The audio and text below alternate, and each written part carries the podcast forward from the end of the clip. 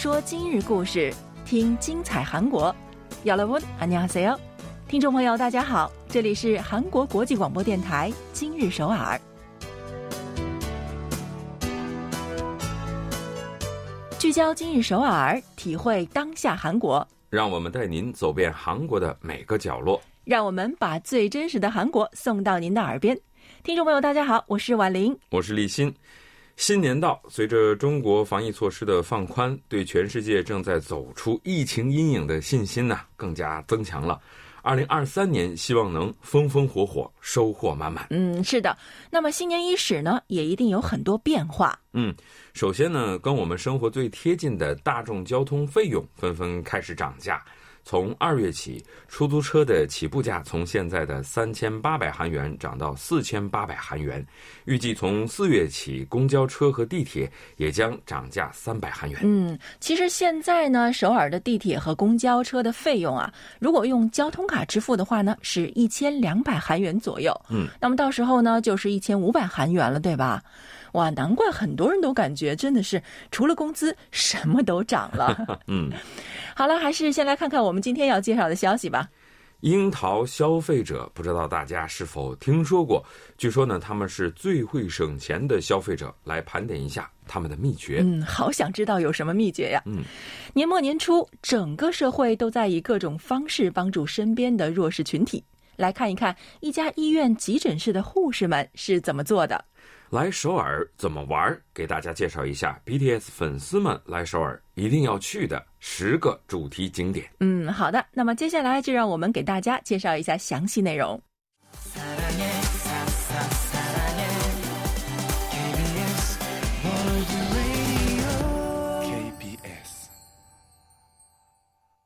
欢迎收听，这里是韩国国际广播电台今日首尔。听说啊，现在的韩国人不管是男的还是女的，都很会过日子。嗯，怎么个会过日子法呢？你比如说啊，四十岁的上班族金某，他是被称为组长，当然不是公司和学校里的什么小组的组长，而是 OTT 平台的组长。对的，那很多人呢，特别是年轻人们呢，都很喜欢在 OTT 平台上去收看电视剧和电影。那因为这个平台上呢，能看到全世界各国制作的各种精彩的影视作品。那只要你每个月交一定的费用就可以了。嗯，现在啊，很多品牌的这个 OTT 平台呢，都有很多不同的这种影视作品。那所以呢，有的人就加入好几个 OTT 平台的会员。但是如果这样做的话呢，每个月的使用费的负担还是非常大的。嗯，所以啊，金某呢就想了个办法，他在网上召集了三四个人。共享同一个账号，那使用费呢是几个人平摊，这样的话使用费就减少了。嗯，他们用这种方法啊，每个月只需要交一万六千韩元的使用费，就能够收看四个 OTT 平台上面的作品。那因为是最先开设账号的这个人，所以呢就被称为组长。而且跟他分享账号的人呢，就自然而然成为组员了。嗯，组长这个称号是这么来的，真是太会过日子了。嗯，像金某这样的消费者啊，现在呢有个新词儿叫做“樱桃消费者”。首尔大学著名经济学家介绍说啊，二零二三年韩国消费的一大趋势。就是将会出现大量的樱桃消费者。嗯，因为西方啊有个词儿叫 cherry picker，就是指那些把蛋糕上点缀的精美的樱桃第一时间先往自己嘴里送的人。但是樱桃消费者们却不太一样，他们看起来好像有一点抠门儿，但是在最大限度的不给他人添麻烦的前提下，让自己的利益最大化。那么，所以呢，他们被认为是很智慧而且很会过日子的消费阶层。嗯，没错。其实像金某和他的组员们啊，这种共享 OTT 平台的方法，也算是一种团购了。那只不过他们团购的不是东西，而是网络平台的使用权。嗯，不少 OTT 平台啊，都允许多个人共同使用一个账号。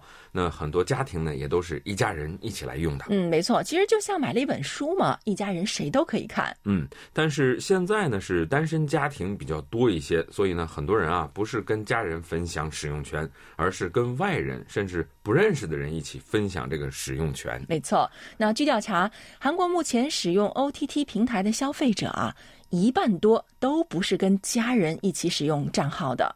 那目前网上有十多个网站哈，专门用来召集共享账号的人，甚至还有临时分享的服务啊。因为有的人想看一个什么剧或者是电影，于是呢想拿出一天的时间来恶补一下，所以呢他只想买一天的使用权，那他只需要支付。五百韩元这个使用费就可以。哇，五百韩元的话，真是真的是现在连买根冰棒都特别难，是吧？那除了 OTT 平台呢，很多人呢还开始团购外卖了。那比如说你想叫外卖啊，但是现在的外卖送餐费真的是水涨船高。嗯，吃个一万韩元的晚饭，送餐费呢有时候得四五千韩元呢。所以呢，有人就发起了一种跟住在附近的人一起在同一家餐厅点餐，然后呢，让外卖小哥送到大家都比较容易去拿的地方。那比如说小区的门口什么的啊，那送餐费呢，几个人一分摊，也就没几个钱了。嗯，他们真是智慧满满啊，让人佩服。没错，实际上呢，某外卖送餐公司今年夏天就专门开设了一个叫“跟朋友一起点餐”的团购服务。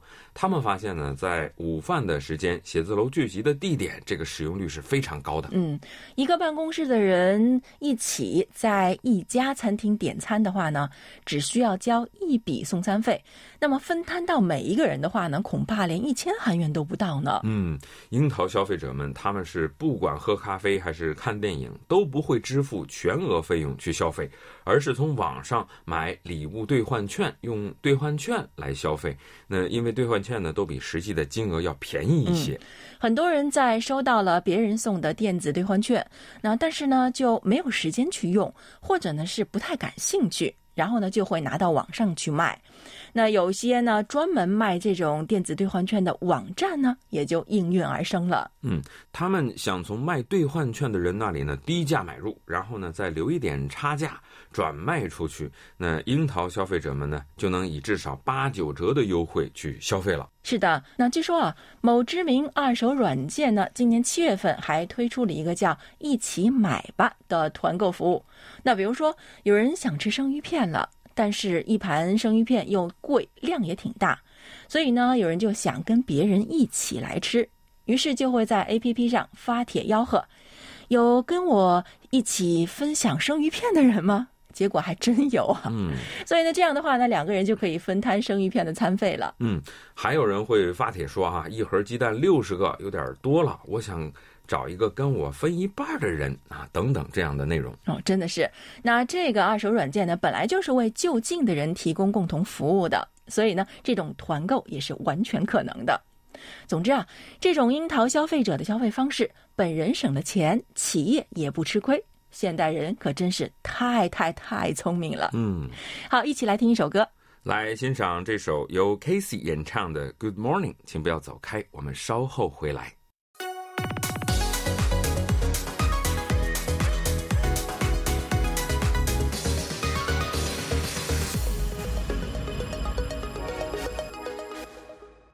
欢迎收听韩国国际广播电台。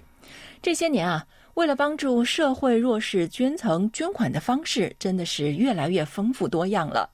那之前呢，我们曾经为大家介绍过，有韩国的消防员们为了筹集善款，亮出了健身后的好身材，拍摄照片，制作日历。这不，去年首尔一家医院急诊室的护士们也开始健身。然后在年底的时候，用健身后拍摄的健美照来制作日历，把卖出去的收入呢都用于捐款，帮助弱势群体。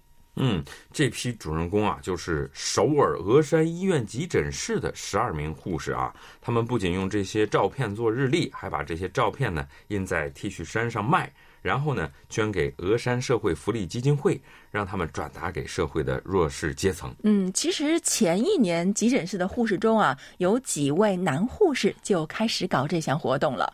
最终，他们卖出去了将近两千本日历，筹集到了将近一千万韩元，全部捐给了福利基金会。今年呢，急诊室的十二名护士全部都参加了。其中呢，还有两名女护士呢。嗯，主导这件事的金允谢护士说呢，我们之所以做这种护士健身日历啊，首先是希望大众能够关心和了解我们急诊室的护士们的工作，并且呢，向大众告知我们工作的特殊性和专业性。鞠正兰护士呢，都已经五十二岁了。她在急诊室工作了三十年，她也参加了这次的活动。他说啊，五十多岁去挑战这种事情，对我来说其实挺尴尬的。但是我觉得能以这种方式纪念一下我做护士三十周年，也是蛮有意义的。嗯，据他介绍呢，他们急诊室每天至少会接待十到四十多名的急诊患者。那遇到心脏停止跳动的患者呢，还要进行两个多小时的心肺复苏术。但正是因为这样啊，急诊室的护士们才觉得更加热爱自己的工作，因为他们觉得世界上没有任何事情比把病人从死亡的边缘救回来更伟大的。嗯，没错。那其实居正兰护士呢，被邀请参加这个活动的时候呢，一开始啊，她是拒绝的。她说：“哎呦，我都五十多岁的人了。”跟年轻护士们一起拍健身照，这怎么能行呢？嗯，但后来还是被说服了。结果呢，他比谁都更投入。嗯，这位居护士说呢，我平时啊喜欢跑步或者是骑自行车，但是这一次是第一次真正的开始健身。负责人给我定了一个目标，把体脂率降到百分之十七。我每天都要做两百次仰卧起坐锻炼腹肌，一百次俯卧撑，五组平板支撑，一百次深蹲。哇，天哪，这运动量可真够大的。嗯，他说啊，四月份开始健身，在拍摄日历照片的前两个月开始增加运动量。除了这些啊，她每周还要两到三次跟丈夫一起跑五到十公里，或者呢骑六十公里的自行车。嗯，结果她是四个月后啊，体重减了六公斤，体脂率呢从之前的百分之二十七降到了百分之十七。她说呢。我们护士身体健康了，才能带动病人们也早日恢复健康。哇，真是够有正能量的！其实从二零一四年开始啊，首尔消防和灾难应对总部的消防员们就一直在用这种方式做日历卖，然后呢，把收入捐给遭受火灾伤害的病人们。八年来啊，他们已经卖了近十万本日历，捐款金额呢高达八点八亿韩元。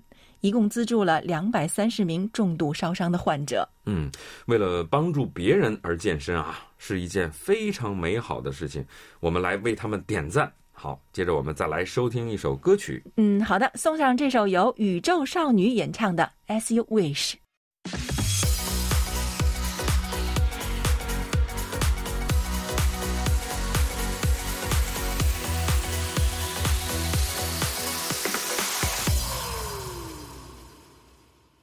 好的，感谢您锁定韩国国际广播电台今日首尔。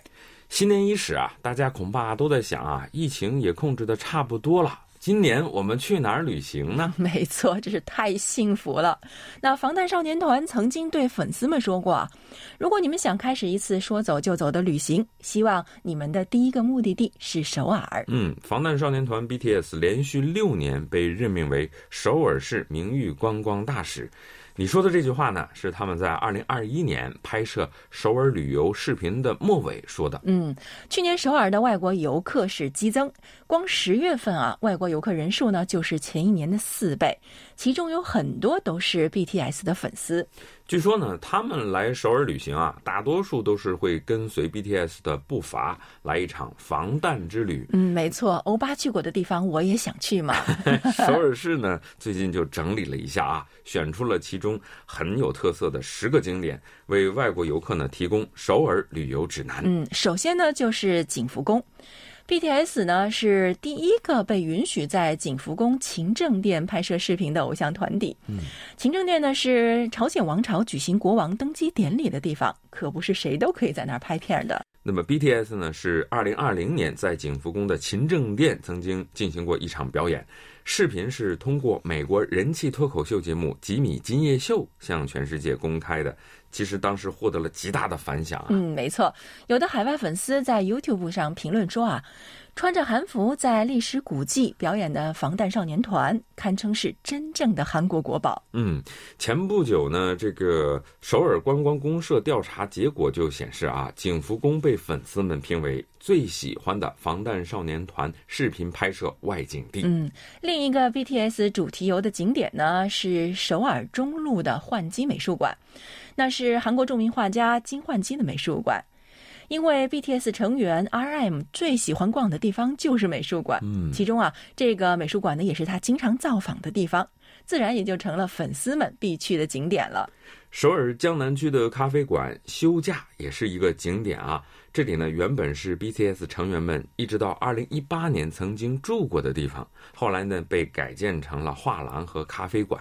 去年三月开业，很快就成为 BTS 粉丝们光顾的圣地了。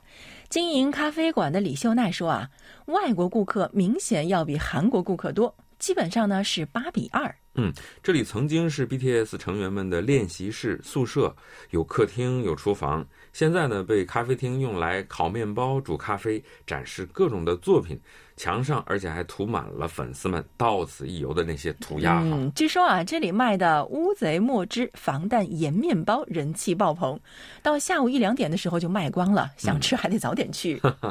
再就是呢，BTS 成员们在练习生时期哈、最喜欢光顾的餐厅佑真饭馆，这里呢更是粉丝们来的最多的地方。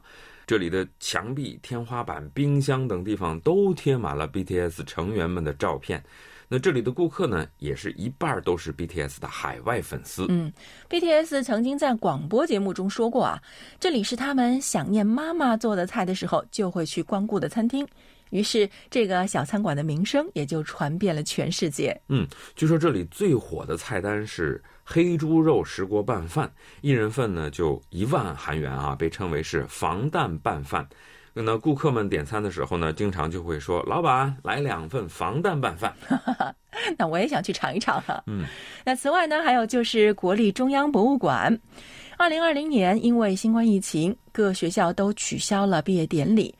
BTS 呢就在这里举行了一个网上的毕业典礼，还为大家举行了现场演唱会。这个视频在 YouTube 上公布之后呢，点击率呢高达八千多万次呢。嗯，另外呢，就还有首尔路七零幺七、马浦的世界杯大桥、鹅銮山、首尔汉江公园、首尔林等等啊。我们因为时间的关系呢，就不一一的给大家介绍了。嗯，这些全部都是 BTS 粉丝们来韩国一定要光顾的地方。没错，我觉得其实这些都是非常不错的旅游景点，有机会呢，希望大家也来看看。好的，听众朋友，我们今天的节目呢，到此就要结束了，感谢您的收听。在节目的最后，我们送您一首由防弹少年团 BTS 演唱的歌《春日》。希望新年伊始，伴着春天的气息，各位心中能够暖意融融。听众朋友们，我们下期再见。好的，안녕히계세요。 안녕히계세요。